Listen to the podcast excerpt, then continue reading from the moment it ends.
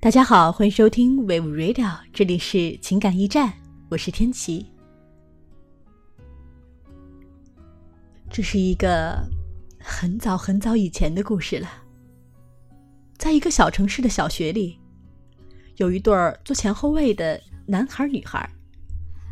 小男孩当时只有八九岁吧，对女孩，他充满着一种只有他那个年纪才能有的淡淡的喜欢。他喜欢她的长头发，和长长鼻子上面的蝴蝶形状的发卡。他喜欢揪她的辫子，喜欢看她转过身时撅起的小嘴，发脾气的样子。就这样喜欢了好久好久，直到有一天，那个女孩把长长的头发剪短了。那是男孩有生以来第一次知道什么是心痛。他一个人晚上在房间里，不知道为什么难过的哭了很久。有时，他看看前排的女孩，不由自主的就涌起了一股恨意。为什么那么突然的就把头发剪短了呢？你不知道，他们也是属于我的吗？男孩觉得，自己心底有什么宝贵的东西被女孩生生的夺走了。但他很快的原谅了女孩。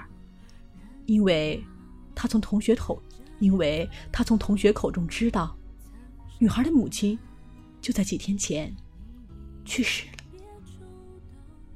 那么，女孩是为了纪念母亲的离去，才把头发剪短的吧？他变得更喜欢女孩了，并在心里发誓，要好好保护她一辈子。一天，体育课跑步时，他拐到了脚。并向老师请假，提前回到了班里。本来他是想回到自己的座位上休息的，但几乎是下意识的就坐到了前排女孩的座位上。他一个人静静的坐了好久，模仿着女孩的坐姿，幻想着自己如果是他，还有怎样的动作。他小心翼翼的翻开了女孩课桌上的语文课本，轻轻的打开了女孩印着蓝精灵图案的文具盒。文具盒有两层，当男孩把第二层打开的一瞬间，他的目光便对边角，他的目光便被边角处的一个浅蓝色的发卡吸引住了。自从女孩剪短头发以后，他便再也没有见过这个发卡。可是，在这一刻，一种可怕的念头在他心头浮起。他来不及多做抵抗，便顺从了自己的欲念。男孩。偷走了女孩的发卡。女孩是在晚上临睡前才发现文具盒里的发卡不见了的。自从妈妈去世后，每天晚上她都要看一眼妈妈临走前送给她的最后一个礼物，才能安然入睡。那一夜，女孩一直没能睡下。她把书包里的书本通通倒了出来，她哭着找遍了房间里的每一个角落。他一遍又一遍的回想昨天晚上看过发卡之后有没有把它放回文具盒，但他什么都没法确定。第二天，他带着一双哭肿的眼睛来到教室，他问起他的同桌，他问起了周围的所有人，有没有谁曾经见过他的发卡？他第一次在班里哭了出来，也是第一次对着同学讲起了他去世的妈妈。有好几次，男孩都想向前对女孩交代出一切，但他是如此的怯弱。女孩哭得越伤心，他便越心疼，但也反而更加恐惧他讲出真相后，女孩可能有的反应。事情就这样过去了，女孩竟然神魂落魄的过了好几天，但也渐渐平复了下来。日子一天天过去，男孩与女孩的距离并没有随时间的流逝而有所拉近。然后，就这样毕业了。他和她上了不同的中学，高中，又到了两所相距很遥远的城市上大学。虽然这期间有过几次同学聚会，但无疑，两个人的人生轨迹已经无可奈何的越差越远。所以当女孩接到男孩电话说要约她出来见一面时，不免有些惊诧。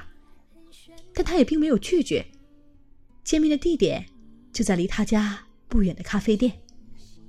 对男孩，女孩其实也有一点很特别的感受。虽然他当年只是那样一个喜欢拽自己辫子的男生，从往日还有联系的同学身上，他也有意无意间听到了不少关于他的消息，知道他过得很好。对女孩来说，对女孩来说，怎么都是件值得微笑的事。像很多年不见的老同学一样，他们见面后聊了很多很多从前班里的事情，像谁曾经偷偷暗恋过谁，哪个同学的外号究竟又是怎么来的，以及从前的老师现在都怎么样了，和哪些老同学还经常联系。然后，突然之间，男孩一句话打破了这种怀旧的氛围。现在想想，其实也挺好笑的，毕竟那时候都是小孩子。但我那时好像真的很喜欢你呢。男孩没头没尾的说出这样一句话，并没有就此再讲些什么，两个人出现了尴尬的沉默。许久，男孩才问女孩：“说，还记得以前你丢过一个发卡吗？”女孩先是有些疑惑的看着男孩。但是在极短的时间里，有些什么在他记忆里迅速复苏。可是不等他回答，男孩已从上衣口袋里拿出一个已经有些褪色的浅蓝色蝴蝶形状的发卡，放在女孩的咖啡杯前。根本没有思考什么的机会，女孩突然放声大哭。她趴伏在咖啡桌上，就像是许多年前那个发现自己丢了妈妈的小女孩一样，就那么无助的哭着。男孩看着女孩，一分钟，两分钟，然后他起身去柜台结了账。临走出咖啡店的时候，又经过女孩的身边，他弯下身，女孩耳边轻声说了句：“对不起。”然而这句道歉已经晚了十七年零二百一十八天。你不用道歉的。女孩抬起头，望向男孩的眼睛。这发卡已经很旧了呀。女孩说：“对呀，都那么多年过去了，不过，不过还是很好看。”男孩说：“那，请你帮我做一件事儿好吗？”女孩说。你说，男孩的声音有些颤抖。你愿意帮我把这个发卡别在头上吗？女孩问。男孩心想，无论是十七年前，还是十七年后，答案当然都是我愿意，非常非常的愿意。